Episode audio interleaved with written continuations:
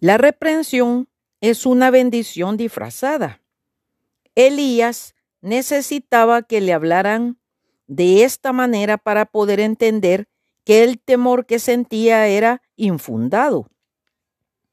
Una persona como él no tenía derecho a vacilar ni a lamentarse si salía y se ponía en el monte delante de Jehová.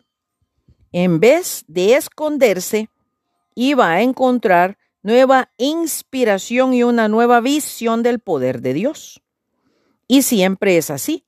Cuando vivimos con nuestros pensamientos puestos en los bajos niveles de la tierra, no podemos captar las visiones de Dios que son el verdadero sostén de la vida profética.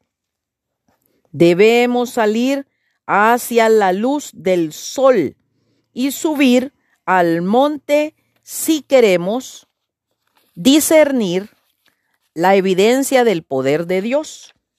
Su poder está siempre disponible para dar nueva fe y nuevo valor. No quiero que mi vida se extienda horizontalmente y pierda las gloriosas visiones del Calvario y de olvidar los caminos ásperos que me hieren los pies, las tribulaciones que encuentro son peldaños de piedra por los cuales subo a las glorias eternas y sublimes. Sal fuera y ponte en el monte delante de Jehová. Primero Reyes 19:11. Ojo, bendiciones.